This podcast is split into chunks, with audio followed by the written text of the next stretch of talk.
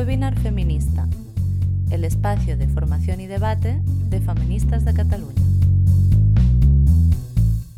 Capítulo 6. Balance feminista, avances y retos, con Paula Fraga, Marina Pibarnat y Ana Pollán. Buenas tardes a todas, bienvenidas a esta última sesión de webinar feminista de este ciclo de formación y debate de otoño del 2020. Antes de empezar a presentaros la sesión de hoy, quiero hacer dos cosas. La primera es presentar nuestra organización, que supongo que ya la conocéis, pero, si, por si no la conocéis, eh, somos Feministas de Cataluña, que es una organización catalana, feminista radical, que forma parte de la confluencia del movimiento feminista. Eh, radical para nosotras significa que va a la raíz, a las causas de los problemas, y por eso Feministas de Cataluña se posiciona por la abolición del género como construcción cultural que es de subordinación de las mujeres. Y también estamos por la abolición de todas las formas de violencia y explotación de mujeres y niñas, pues como la prostitución o los vientres de alquiler. Em, esta charla que hacemos hoy eh, cierra un ciclo en el que hemos querido abordar algunos de los principales eh, debates y problemáticas en las que se encuentra sumergido el, feminismo hoy. Eh, y antes de presentar la, la, charla de hoy, quería hacer un pequeño repaso de este ciclo que hemos hecho, pues porque eh, le hemos puesto mucho tiempo, muchas ganas, pero también mucho trabajo todas y estamos la verdad es que muy contentas y satisfechas de la acogida que ha tenido. Em, pero bueno, eh, como os decía, hemos intentado pues, eh, repasar algunos de los principales debates y problemáticas. obviamente en seis sesiones nos hemos quedado cortas, así que no os preocupéis que habrá más de cara a la primavera, esperemos. En este ciclo hemos intentado reflexionar, eh, por ejemplo, sobre cómo las identidades de género se han convertido casi prácticamente en un fetiche comercializable y, por ejemplo, en la charla de la antropóloga Silvia Carrasco vimos cómo estas ideas transgeneristas han penetrado en la educación, sustituyendo la agenda coeducativa. La coeducación debería ser una educación antimachista que educara a niños y niñas eh, en el feminismo para construir ciudadanos críticos y una sociedad libre de machismo. Y en vez de esto, esta coeducación por la igualdad se ha sustituido por una suerte de concepción banal de la diversidad que oculta relaciones sociales subyacentes que son profundamente desiguales. También tuvimos una charla súper interesante con el que os recomiendo encarecidamente con el psicólogo Pablo Expósito sobre los diferentes enfoques, pues tanto conceptuales como los diferentes abordajes profesionales de la disforia o la disconformidad de género eh, y en qué consiste este nuevo fenómeno de las destransiciones de género. Ha habido algunas noticias relacionadas recientemente, como por ejemplo el caso de Keira Bell, eh, y estas destransiciones que afectan sobre todo a mujeres. También tuvimos una charla con la escritora Carmen Domingo en la que reflexionamos sobre las amenazas de la conjunción perversa entre patriarcado por un lado y mercado por el otro y sobre este mito de la falsa elección en libertad de las mujeres pues, a prostituirse o a vender sus bebés en un contexto de profunda eh, desigualdad y precariedad. En la charla de la antropóloga Marina Pibernat, que también nos acompaña hoy, vimos cómo los y las jóvenes crecen en esta era digital ¿no? y cómo las tecnologías, lejos de ser un elemento o neutro o incluso emancipador, como algunos quieren vender, pues en vez de eso reproducen ciertos intereses mercantiles que penetran en la socialización esta de los jóvenes en un momento muy vulnerable de sus vidas y que les hace, les empuja a construir estas identidades eh, digitales para ser expuestas y vendidas, comercializadas y consumidas.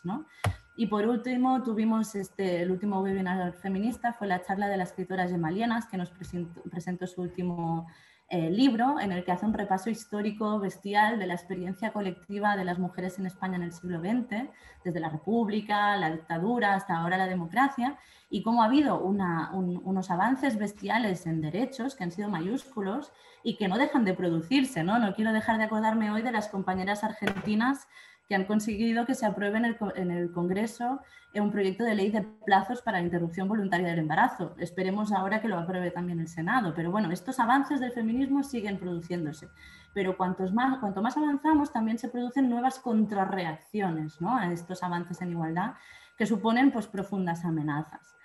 Y es que eh, realmente, y ya entro un poco en materia de lo que vamos a discutir hoy, este nuevo contexto general de globalización y hegemonía eh, neoliberal, donde las narrativas que operaban hace medio siglo para dar sentido al mundo, ¿no? para configurar una cosmovisión, y no solo esta cosmovisión, sino la posición social de cada una de nosotras en él, desde eh, la comprensión de lo que son relaciones sociales de producción y de reproducción, que bueno, siempre el, acento, en la economía feminista, ¿no? Estas cosmovisiones parecen haber sido sustituidas por una especie de ascripciones identitarias que son, además de profundamente eh, individualistas y gregarias y que desarticulan luchas colectivas por la igualdad, la justicia y los derechos, además están sujetas a que el mercado las explote para convertirlas en, aspiraciones y por tanto en motores eh, de consumo. Bueno, estos cambios globales han tenido un impacto a muchísimos niveles y también en las luchas políticas, entre ellas la lucha feminista. Y con nuestras invitadas de hoy precisamente queríamos reflexionar eh, sobre estos temas, ¿no? ¿Qué, sucede cuando estos, estos análisis, estas narrativas, estas cosmovisiones que os decía antes, ¿no? Eh, como por ejemplo que la opresión patriarcal que sufrimos las mujeres, ¿no? Se basa, o sea, tiene una función social clarísima, que es la de organizar una realidad material, que es nuestra capacidad reproductiva, que no tienen los hombres, ¿no? ¿Qué pasa cuando estos análisis materiales se sustituyen eh, por otros y eh, que, no comprenden o que esconden, digamos, lo que son las bases de nuestra opresión.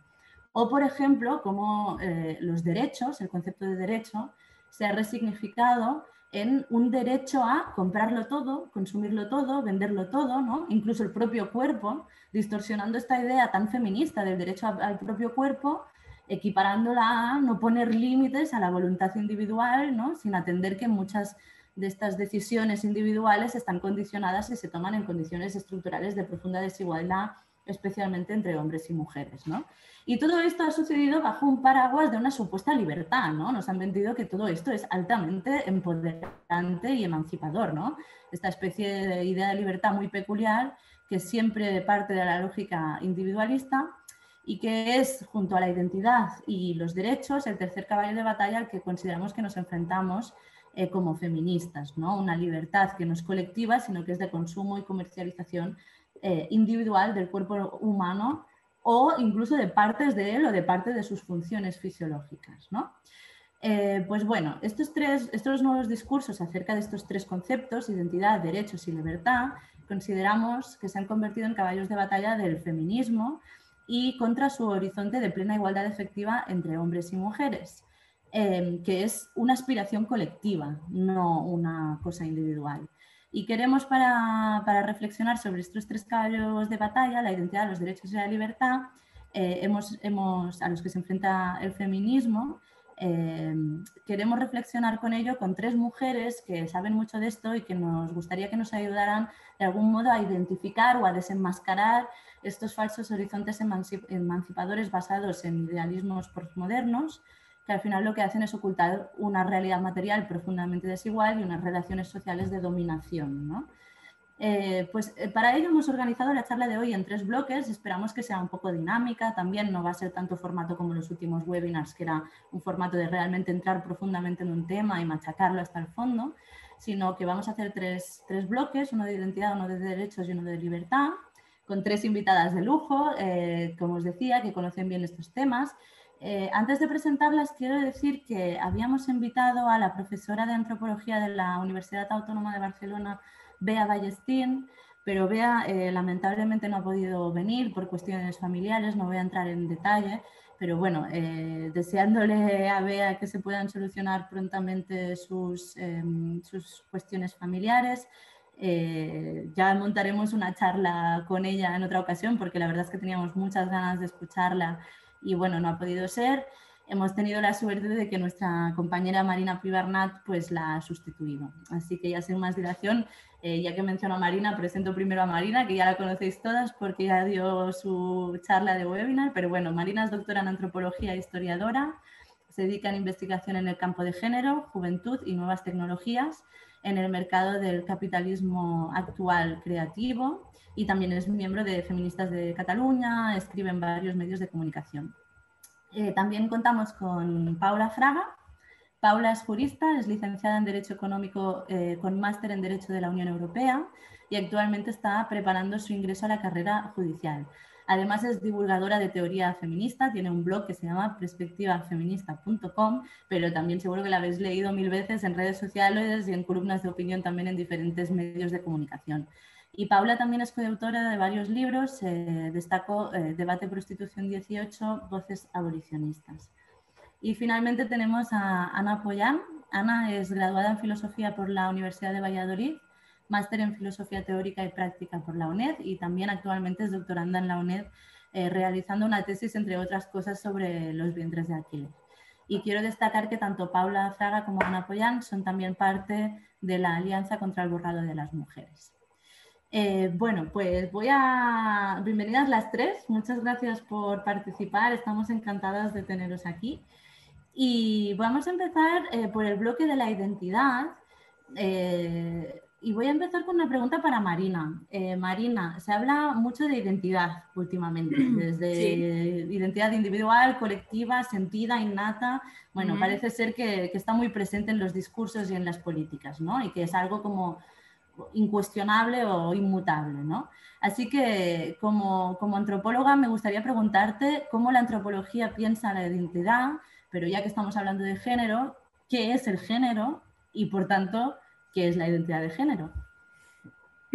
Pues muchas gracias. Em, primero, sumarme a los buenos deseos para Beatriz Ballestín para que se solucione la situación y podamos tenerla aquí, que la verdad es que es un lujo y sobre el tema de la identidad, em, en antropología la identidad es una cuestión que ha hecho correr ríos de tinta. Y, precisamente es porque la identidad es una cosa profundamente social. Ahora hay como una especie de, tendencia que concibe la identidad como, una cosa eh, innata, ¿no? de, que, emana de la naturaleza de, de uno mismo. Sin embargo, la identidad no es esto. ¿Cómo se produce la identidad? La identidad se produce siempre en, la interacción eh, de, toda una trama de relaciones sociales que nos rodea. Da igual si es la identidad de nuestro partido, de, de nuestro equipo de fútbol, como la de nuestra nación, como cualquier otra. La identidad es algo que se fragua, que se, que se produce en las interacciones sociales. Por lo tanto, es algo que tiene absolutamente que ver con los demás, antes que con nosotros mismos o mismas. Em, esos ejemplos que ponía, ¿no? El, de, el, del equipo de fútbol o, lo que sea. Porque la identidad se construye siempre en oposición, es decir, hay un otro que es algo que yo no soy y por eso yo soy otra cosa que comparto con los míos y no con los otros. ¿no? Entonces es en esa lógica donde se crea la identidad.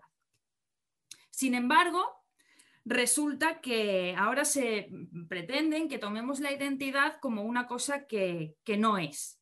Y nos dicen que la identidad es una cosa, como decías Lidia, ahora cuando presentabas, que es una cosa innata, ajena al sistema de relaciones sociales y que, eh, bueno, que casi eh, raya lo espiritual o lo místico, ¿no? Como la esencia, la verdad de uno mismo, eh, como verdad inmutable, como, como una identidad casi que espiritual, ¿no?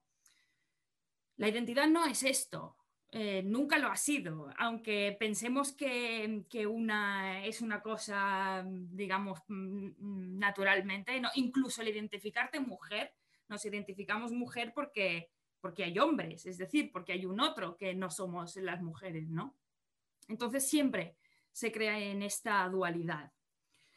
Nunca en lo innato y, lo, natural, digamos. Eh, ¿Qué pasa cuando esta idea innata de la identidad se mezcla con, lo político? Es, nefasto. Podemos llegar a cosas muy complejas. Por ejemplo, en, el nacionalismo, cuando si yo, por ejemplo, digo que como catalana, como española, eh, tengo una identidad, tengo una cosa dentro de mí que aunque a mí al nacer me hubieran llevado a Suecia y hubiese crecido ahí, seguiría siendo una catalana, una española, una mediterránea o lo que fuera, porque va en mis eh, genes o en mi carácter natural, estamos delante de una idea racista. Y sin embargo, esto ahora se está aplicando al género eh, con, toda, normalidad, incluso reivindicándolo como derecho. ¿Qué es el género? lo hemos, eh, las feministas creo que lo que más repetimos es lo que es el, género y aún así a veces no se entiende. Eh, el género no es más que un conjunto de relaciones, eh, perdón, que un conjunto de roles y estereotipos asociados a cada uno de los sexos y en cada sociedad pues son unos u otros, ¿no? Las mujeres son tal, los hombres son, son cual. Entonces, ¿qué pasa si eh, mezclamos esto, este conjunto de estereotipos y roles que es el género, con una idea de la identidad como innata y algo que surge de nuestra individualidad, que también es ahí el otro gran concepto, que la identidad no tiene nada de individual, siempre, porque como he dicho, siempre se fragua en lo, colectivo y en lo social. Em, ¿Qué pasa entonces cuando, esa, eh, cuando el género lo mezclamos con esas ideas innatistas o esencialistas de la, identidad. Bueno, pues que se concluye que cualquier persona, si se siente más próxima a lo que socialmente se asocia a lo femenino o a lo masculino, es que es hombre o mujer, aunque sea del sexo opuesto. O sea, em, este es el, problema de, de, juntar esto, ¿no? El sexo perdón, el género como construcción social con esa, idea de las identidades como algo innato, intrínseco en el ser de cada uno individualmente y separado de todo, del, resto de las relaciones sociales. Esto no, no es así y este es el principal problema que tenemos con eso que es la identidad de género, que es que creemos que si me gusta el rosa, me gustan jugar a las muñecas, y tal, soy intrínsecamente una niña, aunque haya nacido yo con el sexo masculino.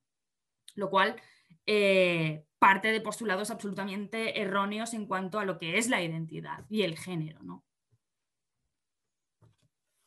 Gracias, Marina. Eh, me, gusta que recalques esto de los roles, ¿no? Porque a veces es como que parece que la identidad de género se, base únicamente en la parte de, de estereotipos, ¿no? de marcadores estéticos, etcétera, cuando en realidad el género lo que impone es una subalternización de las mujeres, ¿no? Y no creo que nadie se pueda definir con la identificar con la subalternidad. Em, Ana, eh, desde el punto de vista de la filosofía, eh, ¿cómo podemos pensar o cómo podemos comprender esta idea de identificarse o autodeterminarse como hombre y mujer al margen de ser de un sexo hombre o mujer? Bueno, pues lo primero que habría que decir. Es que precisamente lo que nos hace ser hombres o mujeres es nuestro sexo, con lo cual hablar de ser hombre o mujer eh, al margen de nuestro sexo sería como hablar por poner otra característica humana. Hablar de diferismo al margen de cuántas extremidades utilizásemos para desplazarnos.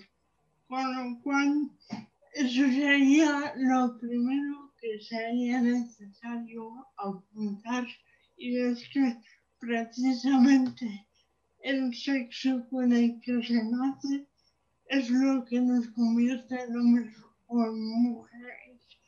Eh, como insistía ahora mismo Marina, es que el género no es una identidad en el sentido de algo innato, eh, no sé cómo decir, consustancial a, a cada persona, sino que es un puro constructo social.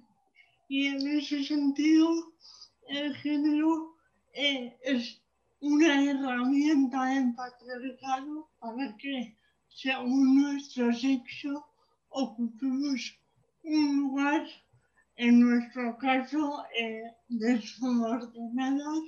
frente a los hombres como eh, la parte dominante. Con lo cual, eh, en este sentido, distinguir sexo y género es fundamental. El sexo es algo puramente biológico, material, empírico, constatable, mientras que el género es un rol social que existe como podría no existir y más claro aún, no es universalmente idéntico.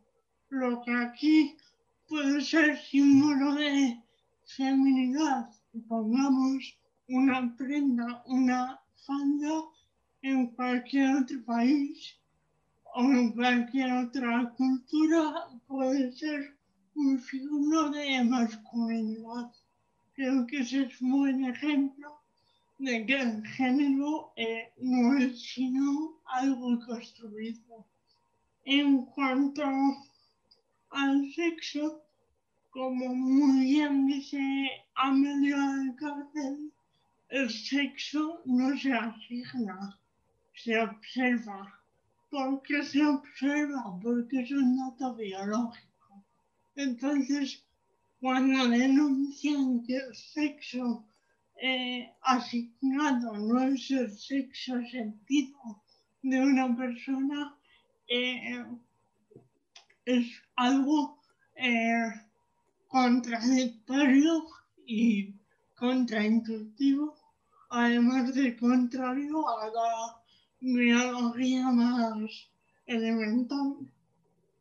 Entonces, cuando se dice eso, quiero aclarar una cosa porque, bueno, como todos sabéis, la respuesta más habitual cuando se subraya esto es que, claro, entonces lo que estamos diciendo las feministas es que mujer es la hembra humana y que por tanto volvemos a esa característica con la que normalmente se nos animalizaba o se nos convertía en como en, la parte humana más próxima a la naturaleza o a la irracionalidad y estas cosas. Decir que mujer es la hembra humana no significa que eso no sea eso. Es la base común que compartimos todas las mujeres por el hecho de serlo, independientemente de que seamos plurales y después podamos ser listas, tontas, valientes, cobardes, lo que sea. O sea, decir que somos las hembras humanas no es decir que somos eso y nada más. Em, ¿Por qué insistimos tanto en esto? Retomando la pregunta. Porque si nos autodeterminamos eh, en función de lo que sentimos, lo que estamos diciendo es que ser mujer, o sea, lo digo de otro, de otro modo, si no queremos decir que la mujer es la hembra humana, entonces no nos queda más remedio que definir a la mujer por lo que en patriarcado dice que es ser mujer, es decir, por el género. Entonces, la trampa de la autodeterminación está precisamente en eso, en que para afirmar una identidad se reivindica una estructura patriarcal que nos oprime, que es el género, y además el género como etiqueta que yo dijo es perfectamente absurdo porque es una categoría global y construida en tanto que vivimos en un sistema de dominación, con lo cual no es algo que yo elija, como tampoco puedo decir que soy a género. Pues ojalá, pero eso no depende de que yo lo diga, depende de acabar con la estructura de dominación que es el. Con lo cual, para finalizar, diría que la trampa de la autodeterminación consiste en que un individuo se, se define como hombre o como mujer independientemente de toda evidencia científica, biológica y empírica y que además niega eso para reivindicar una identidad eh, interna y subjetiva en términos más posmodernos o neoliberales es la exaltación absoluta del yo. Yo soy. Yo digo que soy X, por tanto soy X. Si yo digo que soy atleta, pues sigo corriendo 30 segundos, que es para que me da a mí mi capacidad pulmonar. Puedo decir que no soy, pero hay una realidad biológica evidente. Y si digo que soy soprano, pues ya veréis, ¿no? Entonces, negar el sexo o negar que alguien, por decir que es hombre, sea hombre, o decir que sea mujer, sea mujer de su sexo, no es eh, ir contra nadie, ni contra ningún derecho, ni contra ninguna expresión. Es decir, que resulta, y ya termino, que a las mujeres nos oprimen por el hecho de ser mujeres. Y ser mujeres significa ser hembras de la especie humana. Y la violencia sexual, la violencia reproductiva en los centros de alquiler, la violencia en la pornografía, en la prostitución, la violencia de género y podría aquí horas, depende exactamente de nuestro sexo. Eso quiere decir que hay un determinismo biológico por el cual toda mujer que nazca ahora o dentro de mil años tiene que ser necesariamente oprimida, no porque el patriarcado y el género es un constructo, pero un constructo que atenta contra nosotras en base a nuestro sexo.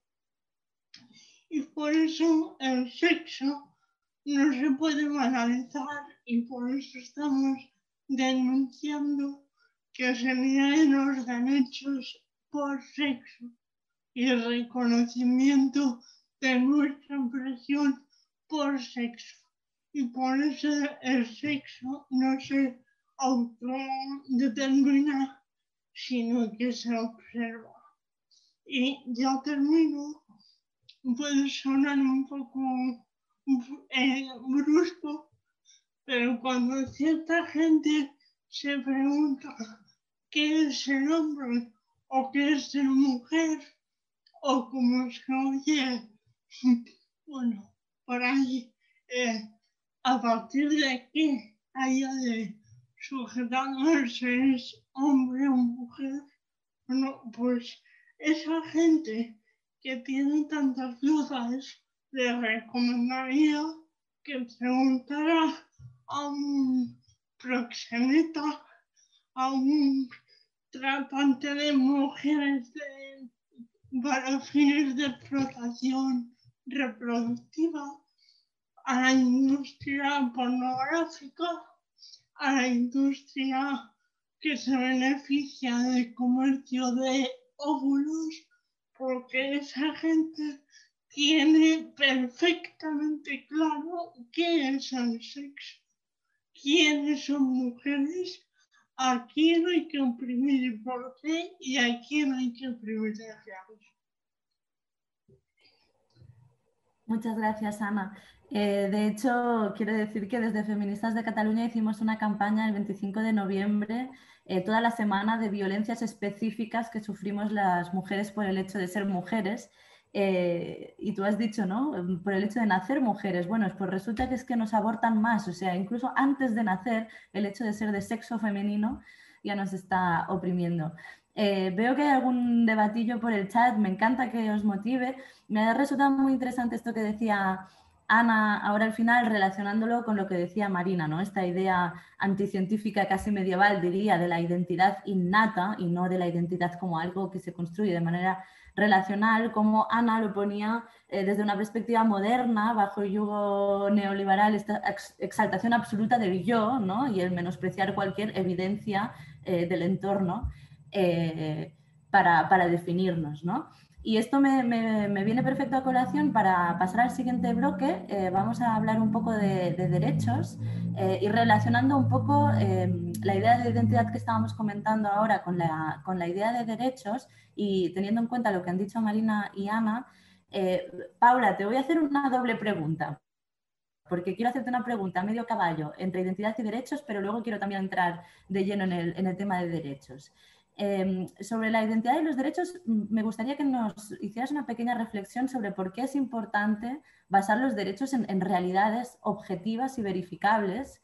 Eh, pues, por ejemplo, en concreto, los derechos de las mujeres, basarlo en el hecho de que somos personas de sexo femenino y no en, percepciones de una misma o identidades. Em, pero también me gustaría que si pudieras reflexionar un poco eh, sobre este derecho a, firmar cualquier contrato, ¿no? Por ejemplo, esta idea del derecho al propio cuerpo como el derecho a firmar cualquier contrato, como por ejemplo el de prostituirme o el de vender eh, una criatura que, que geste. Paula, todo tuyo. Bueno, en primer lugar, gracias a Feministas de Cataluña por la invitación y también le mando mis mejores eh, deseos a Beatriz Ballestín y, bueno, eso, que gracias por la invitación y, y encantada de estar aquí con vosotras. Y bueno, hay que hablar de lo material eh, frente a lo metafísico o lo, idealista, ¿no? O sea, para hablar también de derechos, o sea, lo material que es el sexo, la, realidad biológica eh, observable, lo metafísico, lo idealista que es la identidad de género, esa, creación de, de, este nuevo concepto basado en estereotipos sexistas, como muy bien explicaron mis compañeras, que además se está elevando a categoría jurídica, pero que no tiene ningún sustrato real o material y que por otra parte es un concepto que no cuenta con aceptación eh, eh, doctrinal o científica, pero que sin embargo ya se ha introducido en el ordenamiento jurídico a través de leyes de, identidades, perdón, de leyes de identidad de comunidades autónomas y ahora a través de la ley estatal que pretenden eh, aprobar, ley de, estatal que tiene implicaciones más graves. ¿no? ¿Y qué pasa eh, cuando mm, se basan los derechos en estas eh, vivencias, manifestaciones de la personalidad, que es como lo queer conceptualiza el género? Porque obviamente las feministas no lo conceptualizamos así, tampoco la teoría jurídica, ¿no? Pues lo que pasa es que hacen del género eh, una, una identidad, hacen esa manifestación, como decía, mm, que es justo lo contrario que ha hecho la teoría feminista y la teoría jurídica hasta ahora, que había plasmado en, la legislación eh, lo conceptualizado por la teoría feminista, como por ejemplo en, leyes tan importantes como la ley orgánica de, violencia de género, ¿no? O sea, donde se define el género como roles, como funciones, como estereotipos sexistas, funciones impuestas a las mujeres por nacer mujeres, o sea, está toda esa serie de estereotipos que se aprenden a través de la diferente socialización de los, de los sexos. ¿no? Entonces, claro, donde nosotras vemos herramienta de subordinación eh, sexual, lo queer, y esto que se está introduciendo en el ordenamiento jurídico, pues ve manifestación de, personalidad. ¿no? ¿Y qué es a lo que aducen como justificación de introducción, eh, de introducción de este término de identidad de género en la norma jurídica? Bueno, pues entre otras cosas, a los principios de, de Joacarte de 2007, ¿no? O sea, que es la conceptualización eh, eh y el queer y el término de identidad de género fueron aceptados y desarrollados por estos principios, ¿no? Que es un documento que recoge una serie de principios relativos a la orientación sexual e identidad de género con la finalidad, como dicen ellos, de orientar la interpretación y aplicación de las normas del derecho internacional de los derechos humanos. Lo que pasa que lo que siempre se, olvida comentar cuando los juristas queer hablan de estos, de estos eh, principios, se les olvida decir que esto no es un instrumento jurídicamente vinculante, aunque sí esté eh, eh, influenciado y se ha citado normas jurídicas. ¿no? ¿Qué dice este, este documento? Bueno, pues dice que la identidad de género se refiere a la vivencia interna individual del género, tal como cada persona la siente profundamente, lo cual eh, podría corresponder o no con el sexo asignado al momento del nacimiento, incluyendo la vivencia personal del cuerpo y otras expresiones de género, incluyendo la vestimenta, el modo de hablar y los modales. Esto es un chiste, que esto esté así introducido en el ordenamiento jurídico, para empezar, porque está dentro, eh, dentro de esta definición el, el término término de sexo asignado. Como bien dijo eh, Ana, eh, Ana Pollán, el sexo no se asigna, se observa y que metan en unos principios de Yocarta que ahora están eh, influenciando las normas jurídicas de diferentes países, esto del sexo asignado, que no puede ser más peregrino y más científico, pues bueno, pues es bastante preocupante y las consecuencias son las que son y que veremos ahora, ¿no? Entonces, bueno, y además, eh, por no hablar de, de, habla eso de vivencia personal, de manifestación de la, de la personalidad, entonces, eh, bueno, se está conceptualizando de forma totalmente contraria a, lo establecido por, a lo teorizado por, el feminismo y por la teoría jurídica. ¿no? Decía además, eh, eh al hablar al principio de, las leyes de identidad, habla de leyes de comunidades autónomas y leyes de, o sea, la ley em, de identidad estatal que pretenden eh, aprobar ahora, ¿no? que todas las conocemos y que todas nos tienen muy cabreada lo que están haciendo con, la ley estatal, con el marketing eh, partidista político que están haciendo eh, con, lo de la consulta pública. Bueno, en fin, no me pongo con eso porque si no voy a estar aquí 15 minutos rajando de Podemos y no tengo tiempo. Pero vamos, terrible.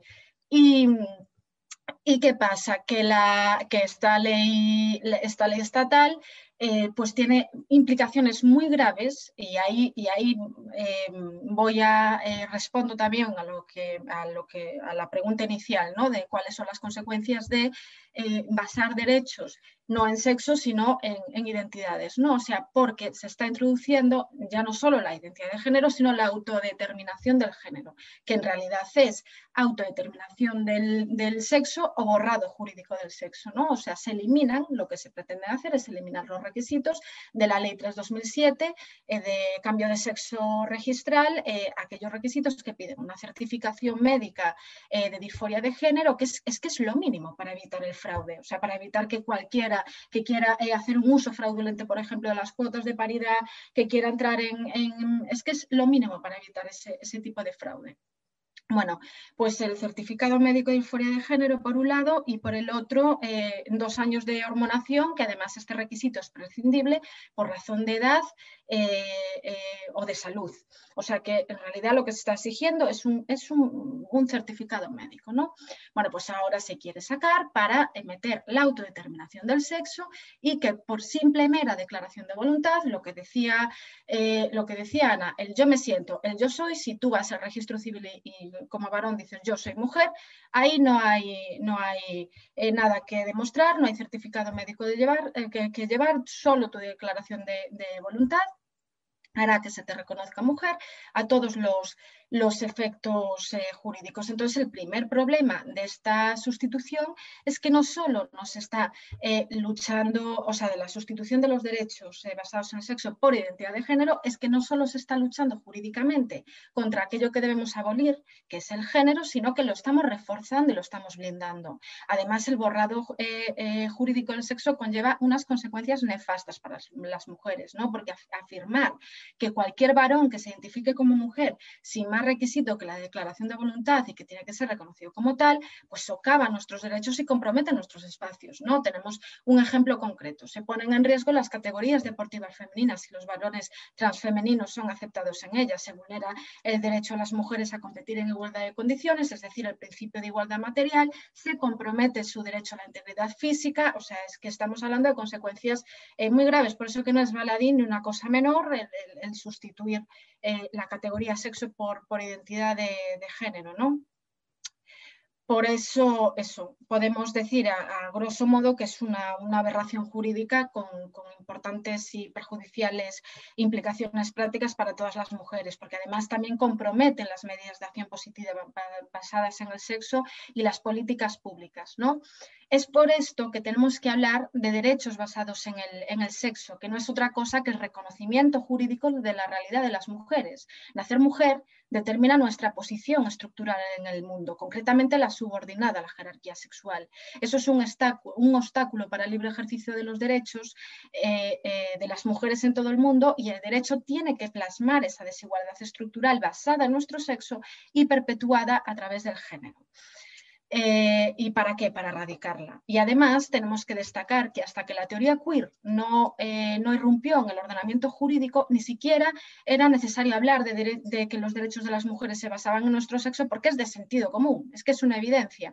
Ahora, como, como juristas, como feministas, debemos señalar y definir jurídicamente esta categoría de derechos basados en el sexo, no porque sea una nueva categoría, porque como digo, nacer con sexo femenino es la base de todas las políticas públicas dirigidas a las mujeres, ¿no? Y así ha sido siempre, sino para confrontar esa perjudicial sustitución que se pretende hacer eh, de la categoría sexo por la de identidad de, género. O sea, al final la identidad, eh, mezclarla con el derecho siempre es Em, siempre es problemático. O sea, otro ejemplo, ¿no? que además también hablaba, hablaba eh, Marina de ello al hablar de identidades culturales. O sea, por supuesto, hay que reconocer la diversidad cultural, pero no se puede instrumentalizar la diversidad para construir nuevos derechos que, en el caso eh, de, de, la identidad de género, vulnera los derechos de las mujeres, pero es que en el caso de las identidades culturales establecen diferencias entre territorios o privilegios de unos sobre otros. ¿no? O sea, solo hay que ver determinados privilegios fiscales entonces, la identidad fuera del derecho, cada una que se la trabaja en casa. Ni las identidades ni las subjetividades eh, deben incumbir, por tanto, a la a la norma jurídica. Cuando lo hacen, el resultado son eh, leyes técnicamente deplorables, con perjudiciales efectos sociales y nocivas afectaciones a nuestros derechos, como acabamos de explicar con el, con el tema de la ley de, identidad. Y luego ya yendo con la, con la, segunda parte, ya nada, dos minutos, porque creo que ya voy poco fuera de, tiempo. Em, el tema de de la prostitución, de vientres de alquiler, o sea, de la libre elección. A ver, es que difícilmente se puede hablar de libre elección eh, en, bueno, en un sistema socioeconómico asentado sobre diversas eh, dominaciones, ¿no? O sea, hay que eh, atender a la realidad de las cosas, o sea, cómo son las mujeres en prostitución incorporadas a la prostitución, bueno, pues mediante la trata, por circunstancias asfixiantes económicas personales, sabemos también que hay muchas mujeres en situación de prostitución que han sido víctimas de abusos durante la infancia, o sea, esas son las condiciones de entrada, o sea, por más que vengan con el tema de la libre elección, eh, con el tema del trabajo sexual, otra, ¿no? O sea, no son más que excusas, más que legitimaciones eh, para, eh, bueno, pues para seguir eh, perpetuando esta violencia contra las mujeres. ¿no? O sea, todos los fenómenos o prácticas opresivas necesitan de constantes estrategias de legitimación para mantenerse en el tiempo. Bueno, pues ahora lo que tenemos es este, estos discursos posmodernos neoliberales de trabajo sexual, de libre elección, o sea, de, de bueno, todos esos discursos que son discursos de elaboración del lobby proxeneta eso para justificar y perpetuar la, violencia contra las mujeres. ¿no? Y luego ya el, colmo del cinismo es cuando nos hablan del derecho a ser prostituidas. Bueno, esto lo contesta muy bien François, eh, bueno, perdonad mi francés porque es cero, François Seritier, que dice que decir que las mujeres tienen derecho a venderse es ocultar que los hombres tienen derecho a comprarlas. O sea, en todo caso, es que no hay que hablar de un derecho a ser prostituida o explotada sexualmente o reproductivamente. O sea, lo que hay que eh, hablar en todo caso es del derecho a no ser prostituida como dentro del más amplio derecho a la integridad física y psicológica de las mujeres. O sea, es que la prostitución, los vientres de alquiler suponen la vulneración efectiva de, nuestros derechos, una forma de,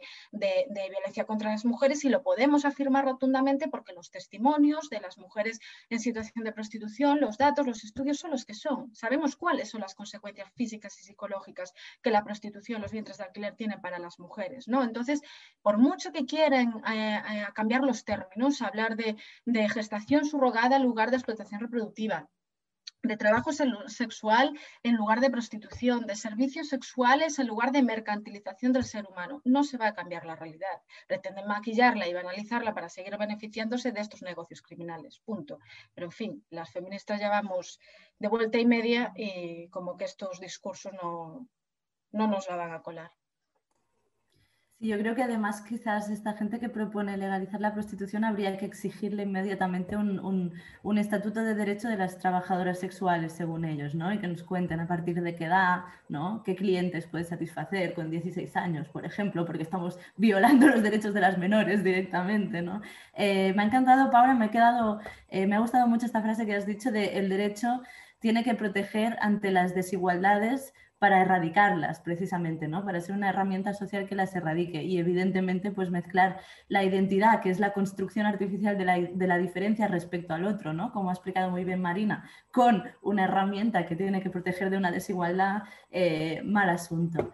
Em, siguiendo con esto que estaba comentando ahora Paula, eh, Marina, desde un punto de vista de la antropología, eh, desde un punto de vista cultural, el hecho de que eh, mm, convirtamos a las personas en mercancías pues, eh, sexuales, reproductivas, ¿no? el hecho de que podamos ser objetos de, comercio, de vendernos y comprarnos, em, ¿cómo interactúa o qué nos dice acerca de la organización social, eh, perdón, de la organización de las relaciones sociales de desigualdad en nuestras sociedades? Mm, mira, em, yo te diría que el mercado es un poco como la extrema derecha en política, o sea, no deja espacios vacíos, eh, en, donde puede se cuela. Entonces, eh, como venimos estando desde ya hace tiempo en un contexto de absoluta atomización social, eh, en el que muchos lazos sociales que, articulaban nuestras relaciones sociales y nuestro entorno desde el asociacionismo, los movimientos sociales, las relaciones familiares. La familia ha cambiado muchísimo en los últimos 100 años y ha pasado de familias amplias, extensas, donde había un montón de gente en tu familia, familias cada vez más pequeñas. Eso es síntoma de que eh, para adaptarnos al sistema socioproductivo, todas nuestras relaciones han cambiado y de hecho se han cortado muchos lazos sociales que, nos unían a los demás. Y en un momento de pandemia en el que tenemos que estar confinados todos en casa, ya mm, ni te cuento ¿no? lo, problemático que es, que es esto. Entonces, muchos lazos sociales se han, se han disuelto y al final acabamos como todos mucho más desperdigados, eh, el individualismo que hablábamos, eh, que hablaba, que, he hablado al principio, ¿no? que es fundamental para entender lo que está pasando. Entonces, como eh, somos ya individuos sueltos, casi, ¿no? o eso nos quieren hacer creer, em, el mercado entra ahí rompiendo con todo, digamos. No sé si, si veis la tele, pero si aunque veas un corte publicitario, eh, yo a veces hago el ejercicio de decir, venga, voy a ver un corte publicitario, a ver cuántos anuncios tiran para venderme cualquier cosa, tiran de intentar convencerme de lo especial que soy yo. Em, tú eres diferente, no puedes ser como las, como las demás, tú eh, tienes que destacar, tienes que elevarte por encima de la masa, todos esos mensajes de deja atrás al resto y piensa en ti, que tú eres el especial. Y aquí está el mercado para darte lo que, lo que necesitas para ser especial, ¿no? Entonces es esto, el mercado lo va copando todo, en donde las relaciones sociales que había antes entre, entre personas cuando se han visto em, dañadas o disueltas o cortadas, ahí el mercado dice, tranquilos, eh, yo tengo la solución, ¿no? A ver, em, esto ha pasado bastante siempre en determinados sectores, perdonad. O sea, las ricas, por ejemplo, no han tenido nunca ningún problema, por ejemplo, en subcontratar las tareas de, crianza de sus hijos, desde las amas de leche a las, a las nanis inglesas, ¿no? La nani inglesa, la, la, mujer, la rica inglesa tenía a su hijo y luego lo dejaba con la nani y ella se iba a sus reuniones sociales y a sus cosas y lo que sea que hagan las ricas inglesas, que tampoco lo sé muy bien, pero no era criar a su hijo, ¿no? Entonces, claro, dile después a esta mujer que es que su instinto maternal de cuidar, así que, se, se ríe en tu cara, porque ella subcontrata este trabajo. O sea, ¿qué instinto estamos hablando? Si las ricas a la que puedan, a la que pueden zafarse de, de esto, lo subcontratan y ya está. Es decir, cosas para los que el resto de los mortales constituyen la vida, como los hijos o cuidar de tus mayores, de tus mayores o estar con ellos o, lo que sea, los ricos las subcontratan. ¿eh? Para ellos son eh, mercancía ya desde hace mucho tiempo. ¿no? Y ahora esa idea está entrando en, se está filtrando en todos los estratos sociales a imitación de, esa, forma de funcionar de, esos sectores eh, sociales, ¿no? de estos sectores de la población. Entonces, em, lo que pasa es que eh, están cambiando las, relaciones eh, sociales, eh, están cambiando, está cambiando la concepción que se tienen de ellas y pasan a ser mercancía. Es decir, si yo, mm, por ejemplo, no tengo relaciones sexuales por X cosa, se supone que debo de tener el derecho a acudir a un sitio donde se acuesten conmigo por dinero o a una mujer que geste el, bebé que luego yo me quedaré y seguramente luego lo dejaré con una nani. Em, todas estas, todas estas, la donación de óvulos, que no es una donación, es una venta, también eh, es todo lo mismo, ¿no? Em, en esta línea. Claro, para justificar todo esto, eh, aquí también relacionado con el tema, o sea, para justificarlo y convertirlo a su vez en derecho, como decía ahora Pablo, lo de, cómo se justifica, está eh, el tema de la libertad. Es decir, em, tú eres, eh, que las mujeres queráis ser libres ahora, vale, venga, queréis ser libres y os damos la libertad a prostituiros. Dices, ah, vale, Claro, es, una retorsión del argumento feminista de la libertad de las mujeres, el patriarcado lo, lo coge, lo retuerce y dice, vale, pues vas a ser libre para decir lo que yo te diga, para ser mercancía sexual en un contexto de mercantilización de las relaciones entre los seres humanos, o para vientres de alquiler, o para mm, lo que sea, ¿no? Eh, y este es el gran problema o la gran reacción que estamos experimentando las feministas. En los años 90, y con esto acabo. En los años 90 hubo una periodista estadounidense, Susan Faludi, dijo que eh, ella publicó un libro, se llamaba Reacción a la guerra no declarada contra la mujer moderna y decía cómo a partir de los años 80, final del bloque soviético, inicio de la época neoliberal de Reagan y Thatcher, empieza a haber todo un... Em, todo un discurso absolutamente contrario a los derechos de las mujeres, volviendo a lo más tradicional y lo más rancio, eh, pero con otros disfraces, ¿no?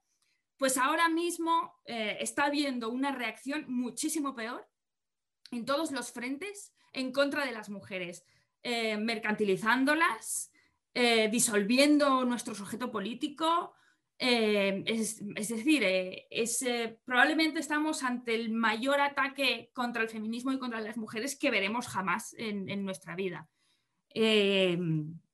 a ver cómo le hacemos esto, o sea, porque es realmente muy grave, y, muy grave, y ahí estamos todas intentando pues hacer lo que sea porque, porque, bueno, puede que estas leyes de autodeterminación de género puede que se aprueben, yo no sé qué va a pasar, pero es posible. Entonces vamos a tener otro contexto mucho más problemático.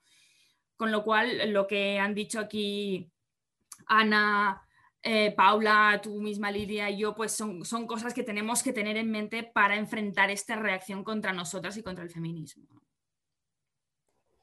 Muchas gracias, Marina. Menuda tarea que nos pones por delante. Eh, me ha parecido súper interesante lo que explicabas de cómo el mercado eh, suple esta carencia o esta ausencia de relaciones sociales. ¿no? Sin embargo, las relaciones sociales siempre se producen en un contexto específico en el que hay una negociación entre las personas ¿no? que se están relacionando, como por ejemplo eh, el sexo, ¿no? Mientras que en el mercado, pues el cliente tiene la razón, tú, ¿sabes? O sea, hay, hay problemas. Efectivamente. Eh, bueno, me viene genial lo que has dicho ahora al final, de que la idea de libertad al final es como esta eh, perversión total del lenguaje que usa el neoliberalismo para justificar el hecho de que, de que se, eh, sustituyan relaciones sociales ¿no? por relaciones mercantiles. em, para entrar ya de lleno en el bloque de libertad, que es el último bloque que habíamos pensado. Y voy a darle ahora la palabra a, Ana, porque creemos que el concepto de libertad realmente es, la filosofía ha reflexionado mucho ¿no? sobre el concepto de libertad y ahora nos están colando muchas cosas como, como libertad, ¿no? para justificar pues, opresiones, mercantilizaciones y sobre todo disfrazándolo de derechos, ¿no? un poco relacionándolo con, con lo que veníamos eh, hablando. Así que bueno, Ana, te invitamos a informarnos un poco sobre estos debates clásicos de la, de la filosofía, ¿no? ¿Hay realmente una libertad individual y pura que esté por encima de lo social eh, y lo colectivo, ¿no? Y, si quieres entrar más en detalle, ¿no? Eh, eh, soy libre yo de, de, ser puta si yo lo decido individualmente, tengo esta libertad de prostituirme y, y que sé como que a veces también te gusta comentar este tema. Si soy una una persona discapacitada, me gusta hacerte esta pregunta específica también. ¿Debo tener el derecho y la libertad de recibir servicios sexuales, por decirlo de alguna manera? Ana, todo tuyo.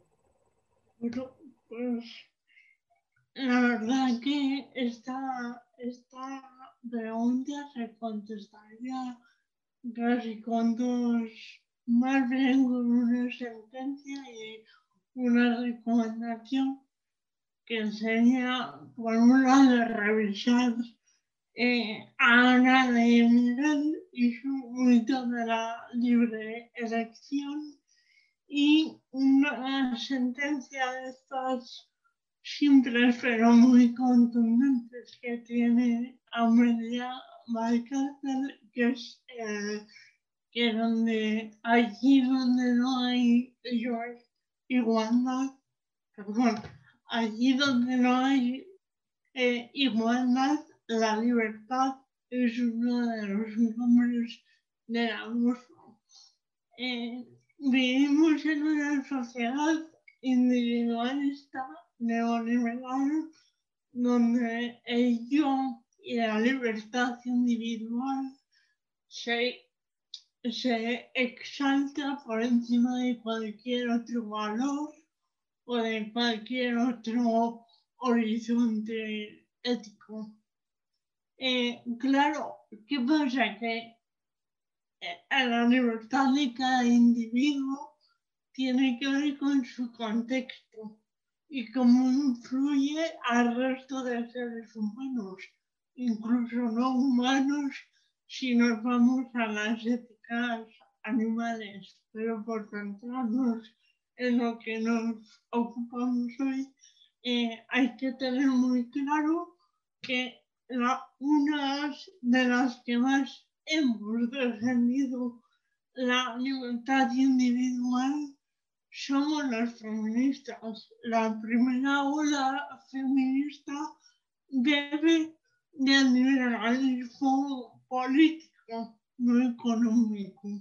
Esto hay que tenerlo claro yo a escucho por ahí de forma despectiva eh, lo de son feministas liberales, refiriéndose igual a personas que defienden la prostitución o los vientres ajenos. No, el feminismo liberal se corresponde con la primera ola y estamos hablando de defender los derechos civiles y las libertades públicas básicas que las mujeres no tenían. Feminista liberal era Clara Campoamor, que además de defender el, sufragio absolutamente sola y conseguirlo, presentó, si no me equivoco, en el año 1932 la primera proposición para abolir la prostitución. Entonces, cuando hablamos de liberalismo político, no económico, político, y hablamos del feminismo liberal, no hay que eh, desembarazarse tan fácilmente.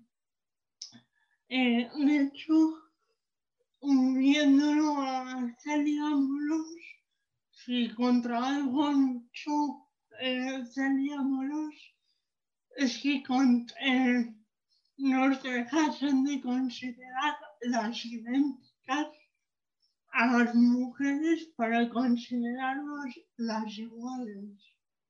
Esto implica asumir una individuación como horizonte político.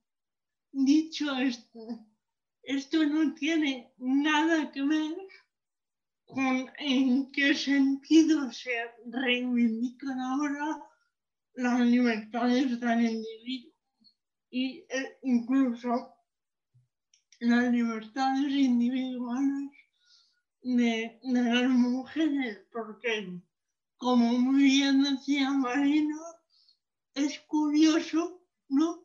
¿Para qué cosas somos libres? No es yo no escuché a nadie decir, eh, a nadie neoliberal, quiero decir, decir eh, las mujeres son libres de viajar por el mundo o son libres de escribir todas las novelas que quieran o son libres de investigar todo lo que les apetezca. Siempre se habla de prostituirse de ser utilizada por la industria pornográfica o por la industria del alquiler de mujeres para gestar. Esto de alquiler de mujeres para gestar lo digo así porque como aprendí hace tiempo en, en la Asociación Flora Tristán de León a la que yo pertenezco, llegamos a la conclusión de que vientres, desde luego, es mucho más eh, claro que gestación subrogada, pero cuando se alquila una, un vientre, no se alquila un vientre, se alquila una mujer completa nueve meses o más, teniendo en cuenta los tratamientos, si se puede llamar así, previos de su vida con un control eh, absoluto.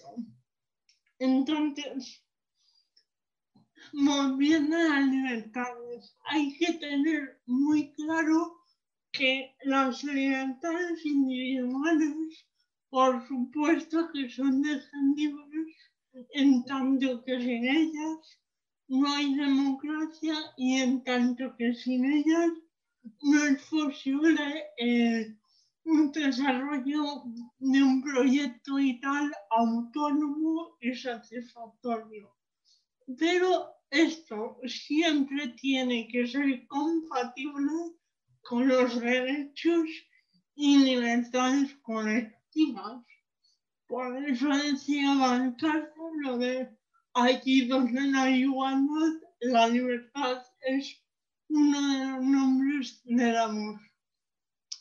Y por volver al caso de la asistencia sexual que me planteaba también eh, Lidia, eh, bueno, para mí no es diferente argumentar contra la prostitución que argumentar contra la asistencia sexual porque es exactamente lo mismo. Eh, el placer sexual eh, está muy bien nadie tiene nada en contra, es una faceta de la vida y no hay ningún problema con desarrollarlo. No se trata de una visión en absoluto eh, del sexo nadie eh, niega eso. Lo que yo niego, lo que las feministas negamos, es que el acceso sexual a otra persona sea un derecho, o sea, algo que se puede comprar. Entonces, si el feminismo defiende relaciones igualitarias, y relaciones sexuales basadas en el deseo mutuo, en la complicidad, en tener en cuenta a la otra persona, no podemos evidentemente defender la prostitución ni su versión como eh, asistencia sexual. Eh, y además, ni siquiera sé por qué digo la prostitución al deseo o al placer o a la expresión de la sexualidad, porque lo que se compra y lo que se vende en la prostitución y en la asistencia sexual es poder, es humillación, es violencia, es sometimiento. Esto no cabe en una relación sexual donde lo que se supone que se comparte es el deseo, el placer, la reciprocidad.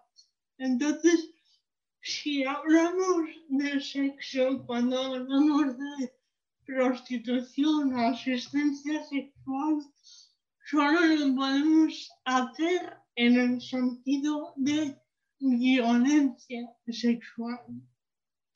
Un demandante de prostitución corpulento que amedrante a una mujer en situación de prostitución y que la fuerce, siempre es violación, siempre, porque en el momento en que media un precio y una situación de desequilibrio de poder es una violación, eh, no es mejor, o sea, perdón, no es peor, es eh, imaginemos un demandante de prostitución violento y bruto, no es peor, no es mejor que un hombre o una mujer me exactamente igual.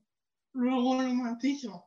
Tetrapléjico que eh, valiéndose que no es capaz de satisfacerse sexualmente a sí mismo o encontrar pareja sexual, diga que no le queda otro remedio y que tiene derecho a ser satisfecho.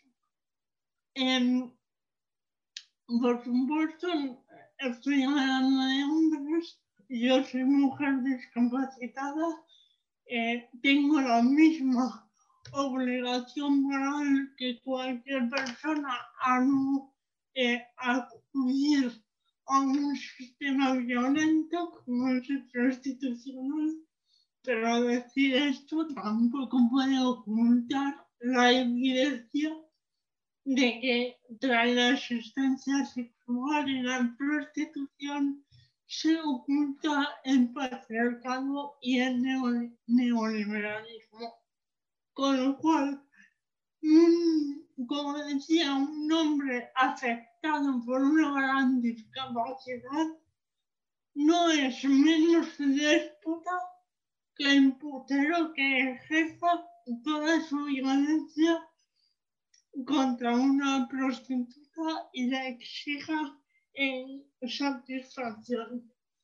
Entonces, para cerrar, eh, recapitulo esta pregunta.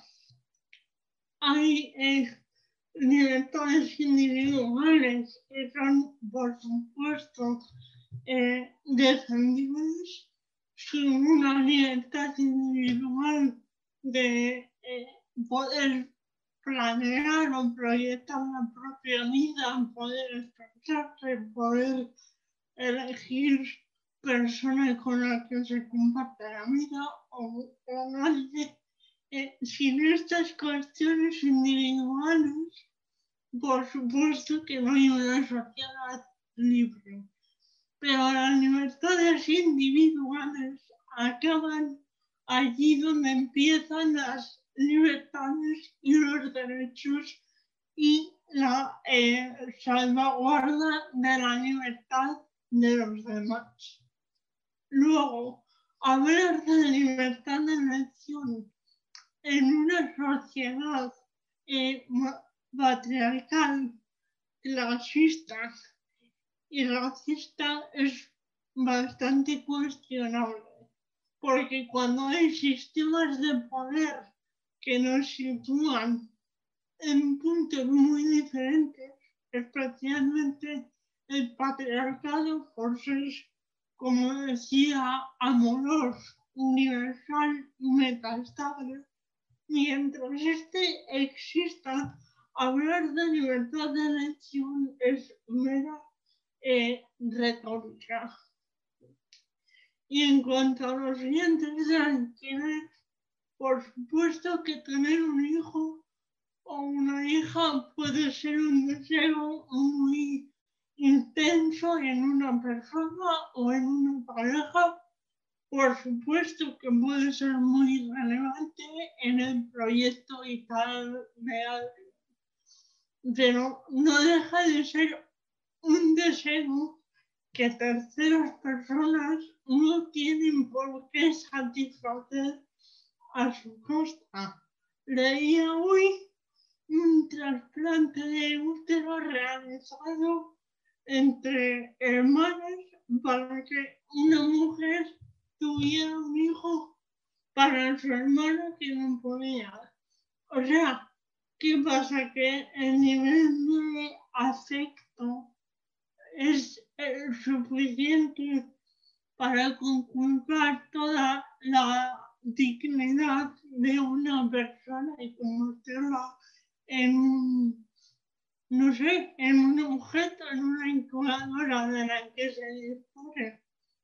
Pues los dientes de alquiler no es más que eso, es despojar a, las mujeres de su integridad física, psicológica, de su consideración como personas para utilizarlas como las vasijas. Y en la pornografía exactamente igual, con, la, con la, el añadido de que en la pornografía no solo eh, implica una violencia atroz contra las mujeres que están en ella, sino que esa violencia, como dice Ana Miguel, sirve de escuela de desigualdad, de modo que jóvenes y adolescentes y niños, porque se están registrando los accesos en torno a los 6, 7 años. Yo me acuerdo perfectamente de que hace dos años y pico una compañera de Flora Tristán dio una charla sobre pornografía y entonces barajábamos, si no recuerdo mal, ya os digo que, que no, los 10 años como entrara y nos escandalizaba. Y han pasado dos años y estaba eh, y estamos eh, hablando de siete, incluso de menos.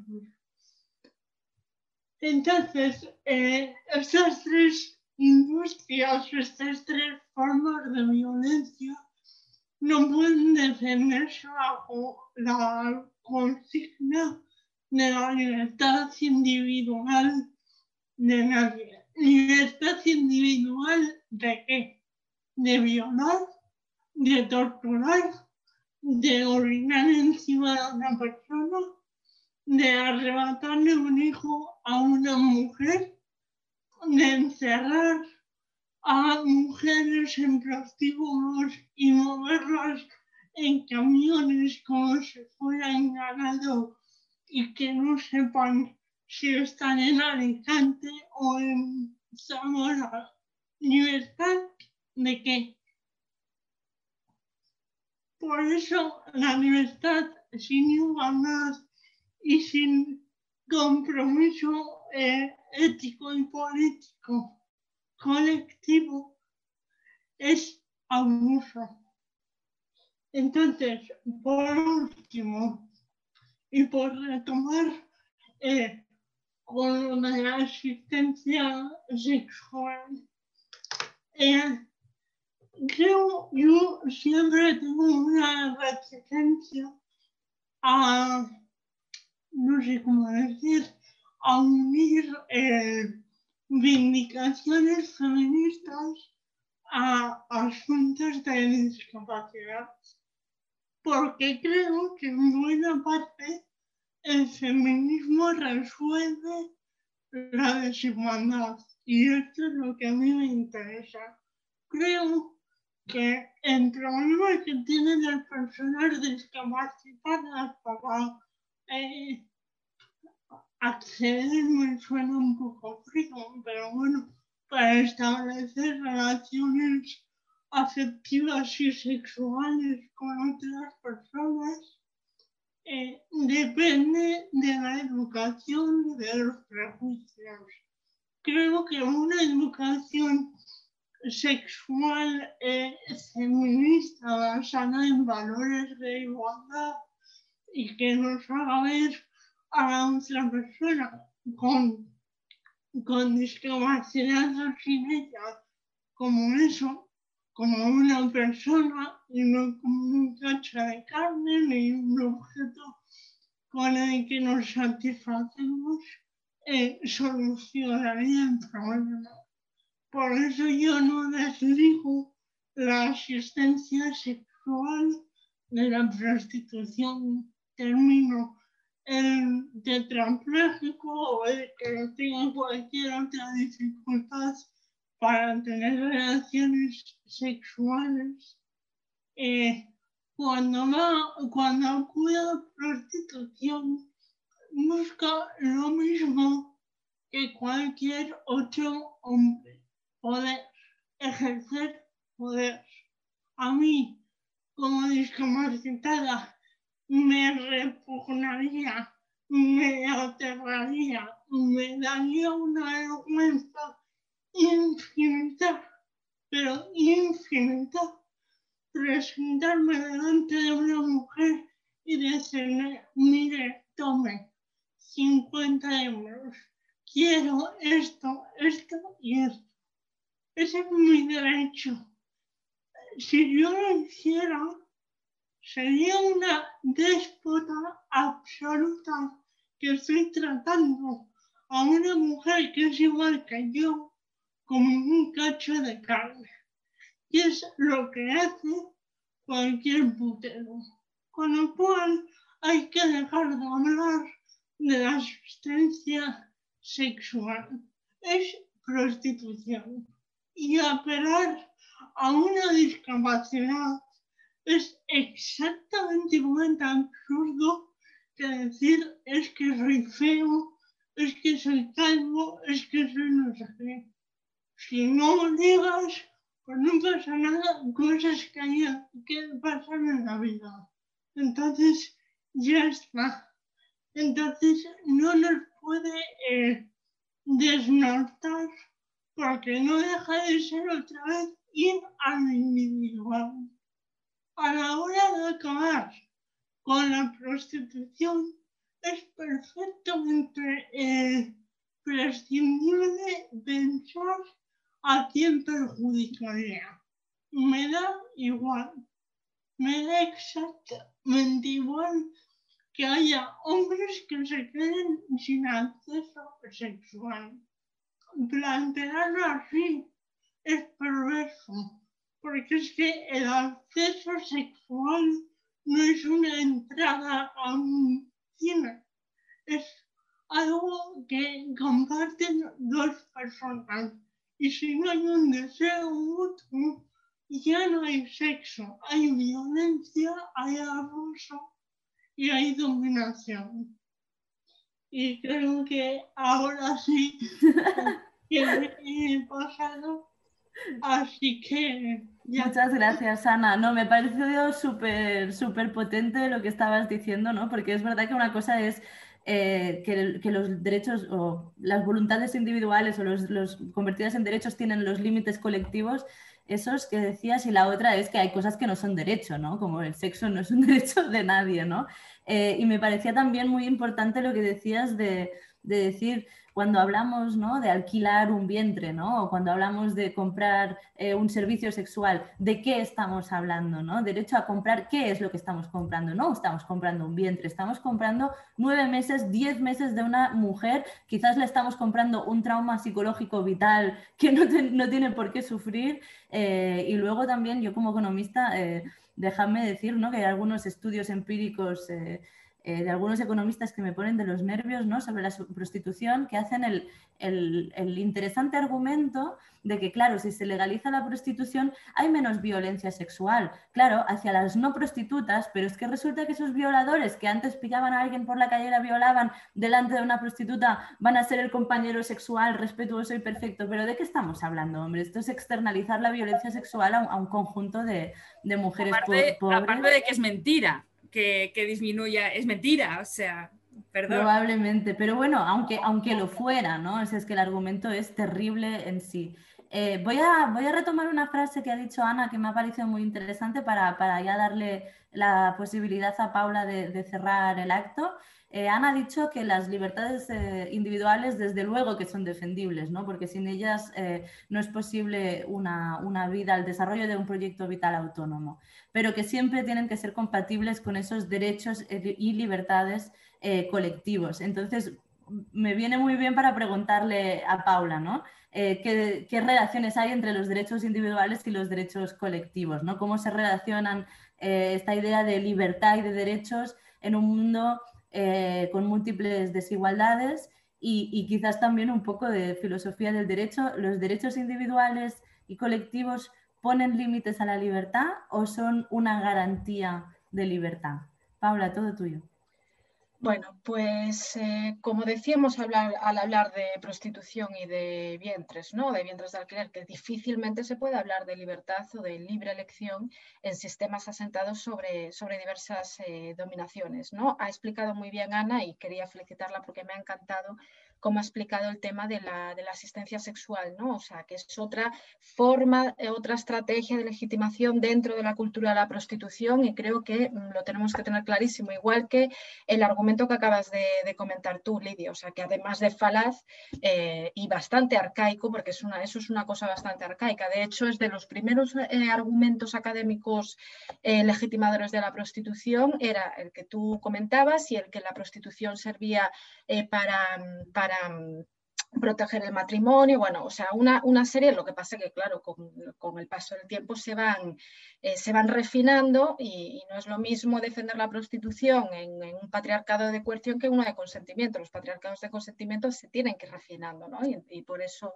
eh, vienen con este tema de la asistencia sexual, que es que además es absolutamente, eh, es que... Mm, incluso va a la contra de las personas con discapacidad, ¿no? O sea, y las personas con discapacidad, desde el movimiento de personas con discapacidad, deben ser las primeras que digan, oye, dejad de instrumentalizarnos, infantilizarnos y de, de creer que, somos seres de menos, que no podemos eh, tener relaciones o que no podemos enamorarnos o que no podemos estar, o sea, por favor, ¿eh? Entonces, bueno, que me encantó y lo quería, y lo quería, lo quería reseñar. Dicho esto, como decíamos, ¿no? O sea, en esta relación de libertad, derechos, o sea, cómo, eh, cómo se relaciona, pues eso, en un mundo atravesado por múltiples desigualdades. Bueno, pues en primer lugar, eso, que difícilmente se puede hablar de libertad, ¿no? o de libre, o de libre eh, elección. Hace falta muy poquita observación del mundo y un mínimo de, estudio de teoría marxista para entender que los recursos están repartidos de forma desigual y que las grandes eh, riquezas se construyen sobre la subordinación de clase y la explotación laboral de la clase trabajadora.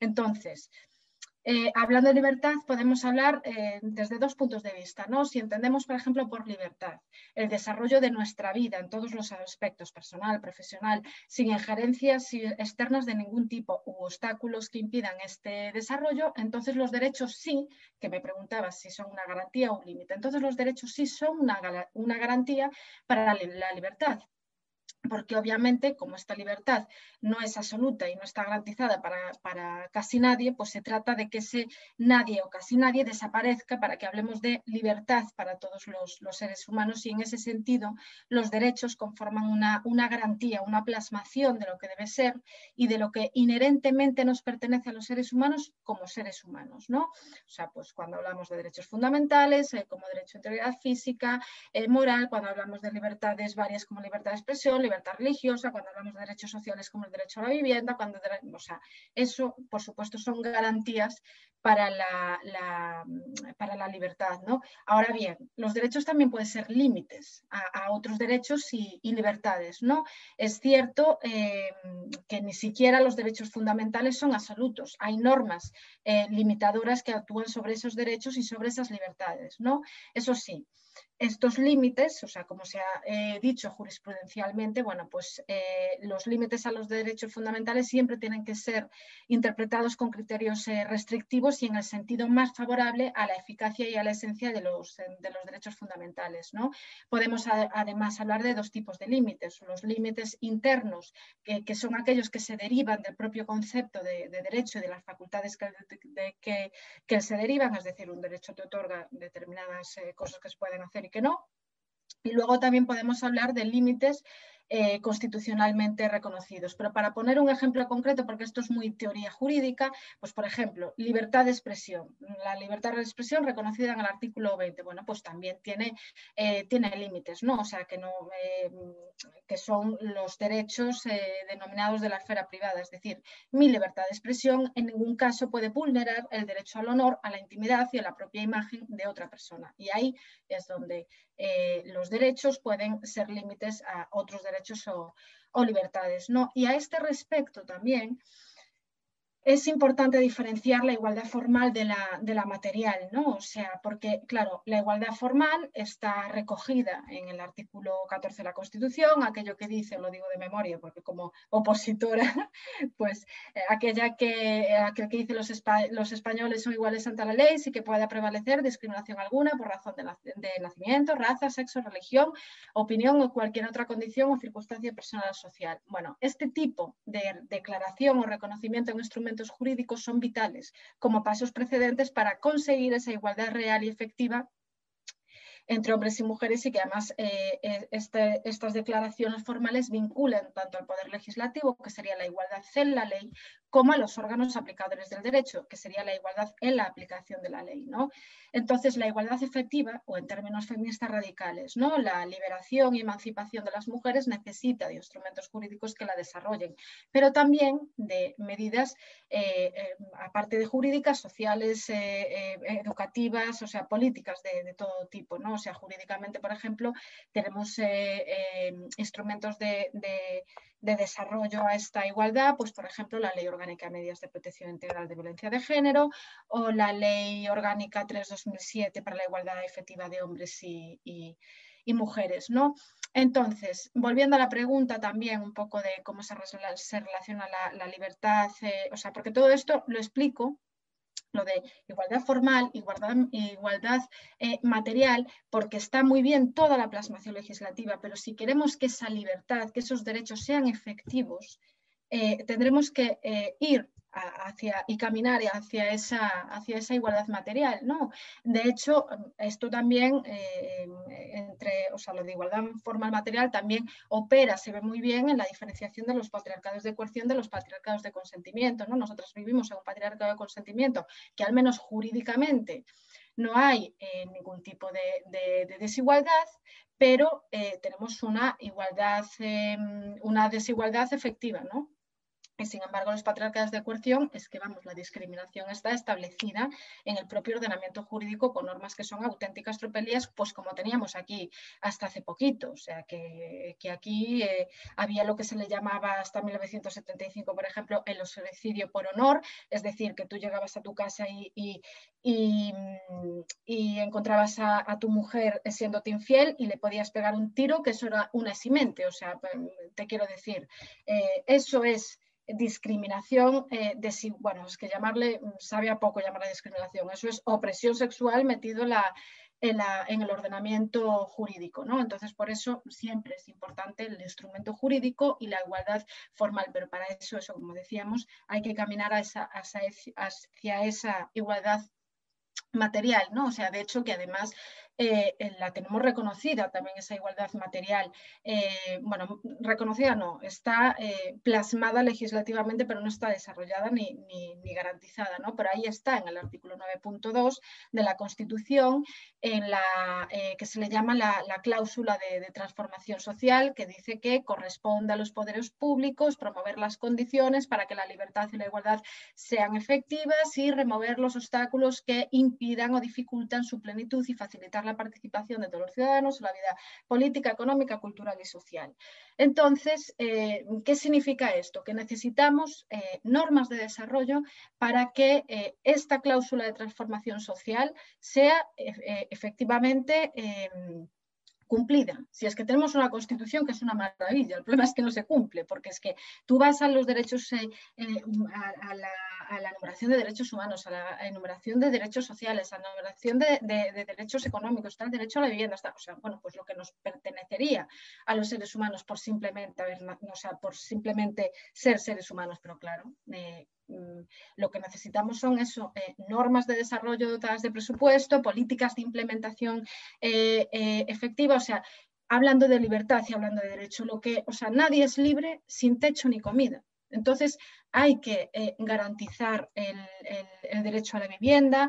Eh, si nos hablan de un ingreso mínimo vital, como están hablando ahora y, lo vendieron a media estrella, que sea operativo, porque están, están habiendo un montón de, problemas con el, con el ingreso mínimo vital.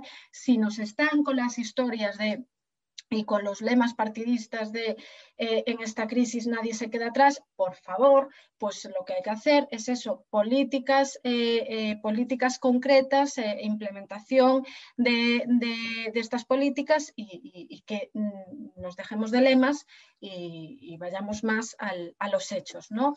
Y mientras esto no suceda, pues, pues los estados sociales y democráticos de, derecho que supuestamente tenemos no serán tales. ¿no? Desde luego, democrático y derecho es, pero desde luego Estado social no, no es. No vivimos en un Estado social, ni o sea, vivimos en una democracia liberal, en un, Estado liberal. ¿no?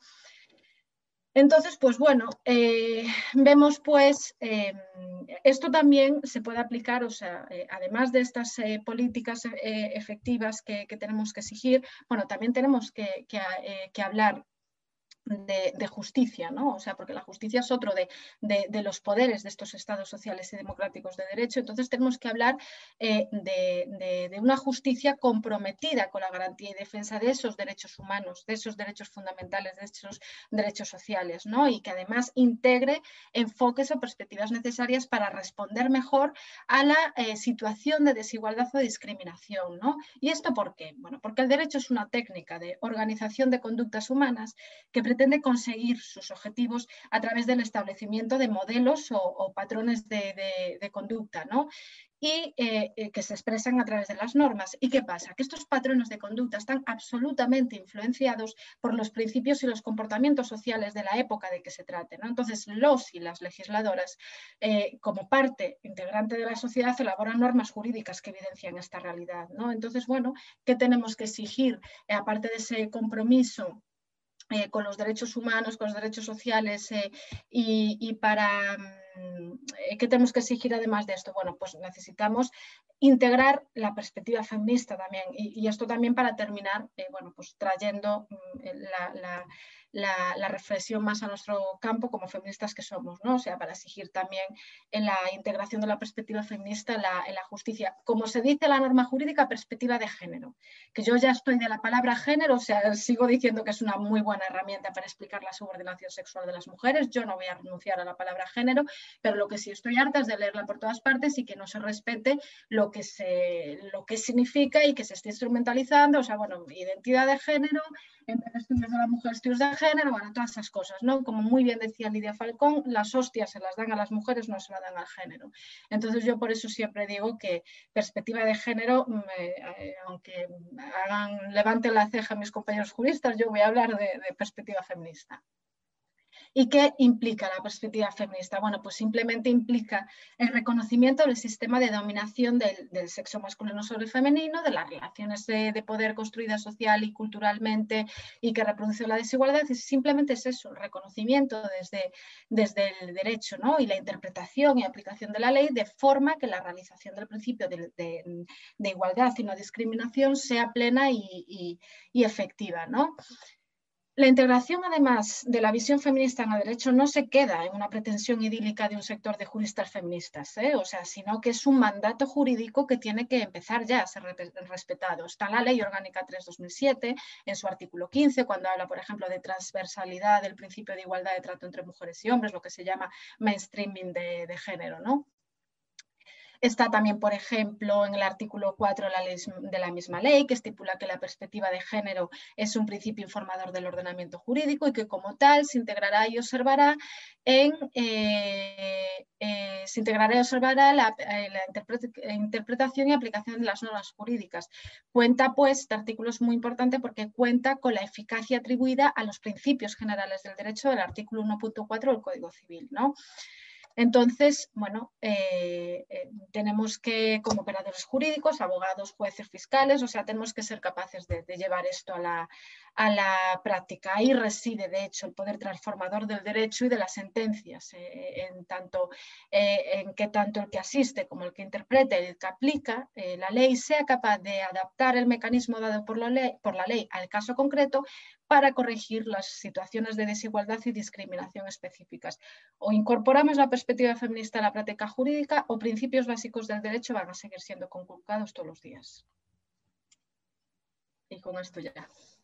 Bueno, muchísimas gracias Paula eh, y la verdad es que es una gozada eh, poder tenerte eh, justo cuando estás estudiando oposiciones porque se te nota que te lo tienes súper bien aprendido. Yo estoy deseando de poder volver a ver el vídeo y tomar apuntes que no he tenido tiempo, entre que estaba un poco em, intentando seguir el chat, que la verdad es que hay, hay, muchísima actividad en el chat y está todo el mundo con ganas de opinar también eh, y haciendo preguntas. Eh, creo que algunas de las preguntas que se han, que se han formulado las habéis contestado eh, sobre la marcha y como estamos un poco cortitas de, tiempo, em, me parecería que para, para, despedir me gustaría quizás eh, pediros a las tres muy brevemente, y voy a insistir en lo de muy brevemente porque es tarde, em, que nos dejéis con un par de, de, frases o de, sí, con un par de frases de, mm, de bueno, ¿Cuáles veis que son los principales retos, digamos, de la agenda eh, feminista en el, próximo, en el próximo año y que nos despidáis quizás con un poco de, ánimos eh, para la batalla? Eh, Marina, empiezo por ti, que hace rato que no te oímos. Vale. Em, a ver, un par de frases sobre los retos que, que estamos enfrentando las feministas yo creo que el reto que nos viene por delante es em, que el feminismo es ahora mismo el único movimiento social que queda en pie y el único capaz de impugnar la lógica mercantil neoliberal del capitalismo actual. Por eso van tanto a por nosotras, eh, en parte, ¿no? Por, o sea, por nuestro mismo sujeto, a por la línea de flotación del feminismo, porque mm, eh, digamos que con, el, con la izquierda o el movimiento obrero, pues ya, al menos aquí en Occidente se acabó, o, está muy, muy, muy mermado, muy dañado, y ahora el siguiente es el feminismo. Lo que pasa es que el feminismo eh, trata sobre la opresión de género que, se, se apoya en una distinción de sexo, que el sexo no se puede ocultar. O sea que aquí lo van a tener más difícil porque las feministas eso lo tenemos muy claro. O sea que, nada, que, que para adelante, que las, las, feministas tenemos, si una cosa está clara es que tenemos un montón de herramientas jurídicas, filosóficas, antropológicas, de todas las ciencias habidas y por haber para enfrentar esto. Y además estamos un viernes por la noche, el, rato que haga falta, hablando sobre temas, o sea, esto es imparable aunque perdamos una batalla, ¿no? Muchas gracias, Marina. Ana, ¿Te animas con dos frases? Sí, yo creo que esta batalla de, de género como identidad hay que, hay que darla, porque aunque parezca algo que lo podemos plantear en términos estadísticos, en el sentido de, bueno, es una ley que afecta a una minoría, no debería ocuparnos tanto. Esta es una trampa porque aunque afecte a una minoría, conculca los derechos de la mitad de la población. Entonces yo creo que eh, diciendo que hay que abolir el género, estamos diciendo que hay que abolir el patriarcado, con lo cual, aunque parezca algo minoritario o algo muy específico en la, en la lucha feminista, eh, iba a decir agenda, pero si me escuchara a la cárcel, me diría que esto no es de nuestra agenda, sino algo sobrevenido que, que estamos combatiendo. Entonces creo que los feministas tenemos que luchar contra lo sobrevenido, que en este caso es muy claro, las, las, la autodeterminación del sexo, pero no podemos olvidarnos del resto de la agenda y no lo hacemos. ¿Cuáles diría yo que son las líneas de acción imprescindibles? No podemos olvidarnos de la pornografía. No podemos combatir la violencia sexual si con siete años la primera percepción del sexo o de la sexualidad que tiene un niño es la manada. No podemos olvidarnos de la prostitución. Convivimos con, en palabras de Amelia Tiganos, con campos de concentración cada 20 kilómetros en casi todas las carreteras y en casi todos los pueblos convivimos con gente, con mujeres que están siendo violadas. Pasamos por delante con el coche y a tres metros de nosotros hay mujeres que están siendo apaleadas y violadas. No podemos olvidarnos de los dientes de alquiler no podemos olvidarnos de que se está normalizando la compraventa de menores convirtiendo a mujeres en vasijas. Está muy bien discutir sobre los javis ¿eh? y no sé y no sé qué serio. Y dicho esto con todo el respeto, porque la primera que cree que la serie, el teatro, el cine es una herramienta fundamental para pensar, soy yo. Por nada del mundo banalizaría eh, la cultura audiovisual, pero no podemos estar en estas cosas cuando hay prostitución, hay dientes de alquiler, hay pornografía, hay brecha salarial, hay un problema de corresponsabilidad muy serio, hay un problema de educación afectiva sexual tremendo. Eh, tenemos las asignaturas de ética cada vez más reducidas también ahora con la nueva ley. Con lo cual, eh, resumiendo, eh, no podemos olvidarnos de bueno, en fin, de la tercera ola, ¿no? De la violencia sexual y reproductiva y de la igualdad.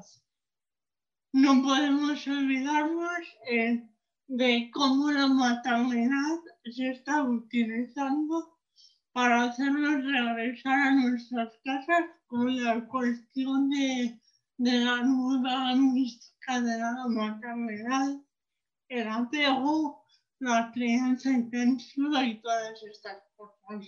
Entonces, combatir eh, el género como identidad reconocida jurídicamente es fundamental en tanto que género es eso. Género es prostitución, es vientre de alquiler, es pornografía, es devolver a sus casas a las mujeres de 30 años con el cuento de la lactancia. Entonces, combatir el género es combatir el patriarcado. Y es exactamente lo que estamos Muchas gracias, Ana. Combatir el género es combatir el patriarcado, desde luego. Y me ha gustado mucho que, saques a colación el tema de la pornografía, porque es algo que desde Feministas de Cataluña ya estamos empezando a planificar el, ciclo de webinar de primavera y es algo que desde luego eh, queremos tratar, ¿no? Porque es lo que has dicho tú, es una industria de la violencia sexual, pero también es una escuela de violencia sexual, ¿no? De relaciones sexoafectivas violentas eh, hacia las mujeres, ¿no? Em, Paula, eh, tus dos, tres minutitos. Yo, yo, nada, yo recapitulando, porque es que voy muy en el sentido de lo que dijo tanto Ana como, como Marina, ¿no? O sea, estoy absolutamente de acuerdo con todo. ¿Por qué? Porque estoy, eh, porque afirmo y reafirmo que el movimiento feminista es el único movimiento que queda en pie, movimiento fuerte, o sea, y ahora lo que estamos haciendo es resistir a una tentativa de desarticulación teórica, de despolitización. Entonces, bueno, eso, eso es urgente, resistir a eso, ¿no? Porque se está tratando de meter en nuestra eh, agenda cuestiones eh, no solo eh, que no tienen nada que ver con la agenda, sino que nos perjudican como, como mujeres. No, hombre, desde el momento que se está tratando de incluso eh, arriesgar, como, como, dicen los queer, ¿no? arriesgar el sujeto político del, del, feminismo, pues eh, ya me dirás, o sea, a ver en qué cabeza humana o de qué forma eh, hombres y mujeres que conforman la clase trabajadora iban a pasar, iban a, a, dejar pasar que de repente su sujeto político fuera la burguesía. O sea, es que es el colmo de los colmos, pero claro, como, como, somos, como somos mujeres y, se supone que la, la, feminidad, el, el rol ese de, sumisión de estar calladitos, se supone que, lo tenemos bien aprendidos, pero claro, somos feministas además de mujeres, entonces se van a joder. Y vamos a, seguir eh, vamos a seguir defendiendo el feminismo y vamos a seguir, eh, vamos a seguir presentando batalla y resistiendo a esta tentativa de, despolitización. ¿no? Entonces, eso por un lado. Y, además porque, como bien indicaba Marina, estamos sirviendo de dique de contención a políticas neoliberales, porque nosotras estamos diciendo eh, cómo, eh, cómo interactúa, cómo intersecciona el patriarcado y el, y el, y el neoliberalismo, por ejemplo, en prostitución, en mientras de alquiler. Entonces, eso, claro, tiene un impacto en todos esos negocios eh, criminales eh, ultracapitalistas, ¿no? Y entonces, pues claro, ¿cómo no van a querer acabar con, el movimiento feminista? Pero la NAI de la China. Entonces, eh, eso por un lado, y por el otro lado, lo urgente ahora mismo, además de esa tentativa, la resistencia, o sea, esa resistencia a la tentativa de despolitización, tenemos también lo urgente, urgentísimo, que es frenar las leyes de identidad frenar las ideas de identidad porque obviamente, o sea, blindar la herramienta de subordinación que, es el género en la norma jurídica es una aberración, o sea, va contra las políticas públicas de igualdad, socava los derechos de las mujeres, supone un maltrato a la infancia, como ya hemos explicado muchas veces. Bueno, en fin, eh, tiene una serie de consecuencias que no, que no podemos permitir, entonces ahora mismo es, es desde luego urgente, pero desde luego no se nos puede olvidar la agenda de la que es la cuarta ola o tercera, porque ya sabéis que hay discrepancia teórica. Mira Valcárcel dice que de cuarta ola nada, que seguimos en la tercera ola porque los objetivos no están cumplidos. Alicia Millar y Rosa Cobo, por ejemplo, sí hablan de cuarta ola porque dicen que está muy centrada, o sea, que ya tenemos como que está ya muy centrado en la violencia sexual, pornografía. Em, prostitución, derechos sexuales reproductivos, entonces, bueno, sabéis que hay esa, esa discrepancia ahí. Pero, en fin, en todo caso, eh, sí que estamos muy centradas, por lo menos en nuestros contextos, porque no se nos olvide que el feminismo es un movimiento con vocación internacionalista y que aquí estamos con, con violencia sexual, estamos hablando de frenar las leyes de identidad de género, pero es que en otros países eh, eh, están exigiendo las libertades más básicas, o sea, simplemente nacer porque sabemos que hay, por ejemplo, lugares de China, lugares de India, donde hay abortos selectivos, ¿no? El, eh, nacer, derecho a la educación, derecho a, bueno, o sea, eh, los derechos más básicos, ¿no? Entonces, eh, en otras latitudes están con otras agendas, nosotras ahora estamos muy centradas en violencia sexual y en frenar estas leyes de identidad. Y ya como última reflexión, yo animaros a a dar caña con el tema de la identidad de género, o sea, porque todas cuando empezamos con el tema de la identidad de género nos caía la gota gorda, en plan, ay, que me van a llevar transfoba, que me van a decir esto, que si discrimino, que si no sé qué. Eh, en media tarde de, argumentación se te acaban todos los miedos porque dices, vamos a ver, yo lo que estoy defendiendo son los derechos humanos de las mujeres, yo lo que estoy defendiendo es que no se acabe eh, con políticas públicas, que no se borre jurídicamente el sexo y, bueno, una serie de cuestiones y que además ya digo lo de media tarde porque vamos, o sea, es que lo tenemos absolutamente argumentado y porque no, no hay odio en nuestro, en nuestro discurso, hay defensa de los derechos de las mujeres, ¿no? Y entonces, bueno, con esa máxima que damos el miedo, que lo hablemos, o sea, desde luego mm, yo lo he notado, ¿no? Desde que eh, empecé a hablar, eh, yo personalmente, pero muchísimas mujeres que además lo habían hecho mucho antes que yo, ¿no? Y que hablan de ese cambio de, joder, que ahora cada vez somos más y más y más, y solo así lo vamos a, conseguir, ¿eh? Porque si no hacen, hacen lo de siempre, cogen a tres, cuatro mártires que no nos dejan vivir, que nos pegan unos acosos y unas tremendos, pero, pero no, esto eh, tenemos que dar todas la cara, eh, dar caña con, este tema, eh, tocar las narices cada día al Ministerio de Igualdad y a ver si conseguimos, si conseguimos parar esta, esta ley de identidad de género y si no, como decía Marina, o sea, podemos perder una batalla, la guerra no la vamos a perder y esto cuando sea vamos a acabar eh, con ello, ¿no? O sea, ya lo estamos viendo en Inglaterra, o sea, y después de Inglaterra yo creo que Inglaterra y España van a ser la tumba de lo que yo estoy convencida. Así que para adelante y, seguimos. Muchísimas gracias, Paula. Casi que me sabe mal eh, hablar después de ti, porque creo que ha sido un cierre eh, fantástico. Eh, pero bueno, quería acabar sí, dando muchísimas gracias a todas las personas que habéis estado siguiéndonos este viernes por la tarde. Esperamos haber sido un buen plan de viernes. El confinamiento nos ha ayudado un poco a ser un buen plan, seguramente. y agradecer muchísimo a, a, Marina, a Ana y a Paula.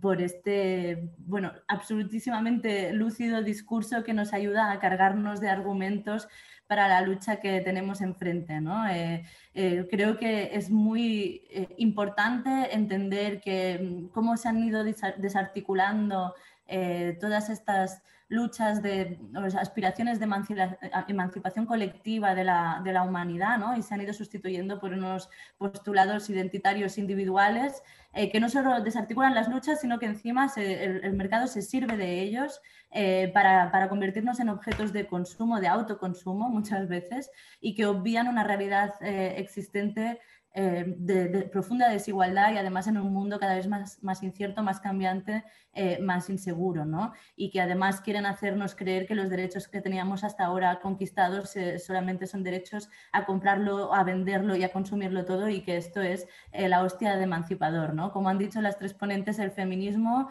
eh, es un movimiento con vocación igualitaria y universal que está sirviendo de dique de contención precisamente para muchas de estas transformaciones eh, neoliberales. Y para hacerle frente es necesario, quiero reivindicar un feminismo radical, que vaya a la raíz de los problemas eh, y que entienda bien y que sepa reflexionar sobre esta conjunción perversa entre patriarcado, mercado e individualismo que mm, bajo nuevas formas y nuevos disfraces se convierte al final en una, eh, cada vez más sofisticada y ideológicamente eh, justificada explotación de las mujeres, eh, tanto a nivel sexual como a nivel reproductivo, como incluso como, como, trabajadoras y como ciudadanas. ¿no? Y para aprender a identificar estos falsos horizontes emancipadores basados en idealismos que no se sabe bien bien de, de dónde vienen y que eh, ocultan toda la realidad material y desigual y las relaciones sociales desiguales de los sexos. Y yo creo que la charla de hoy ha sido, bueno, fantastiquísima. Yo me lo he pasado genial, os lo agradezco mucho a las tres. Eh, he aprendido mucho y espero que a todas las ponentes, eh, participantes también os haya gustado. Nada, solo desde Feministas de Cataluña seguiremos aquí dando la batalla. Eh, cerramos este ciclo de otoño, pero creo que en primavera, a partir de febrero o marzo, volveremos a dar la caña. Así que muchas gracias a las tres y a todas y hasta pronto.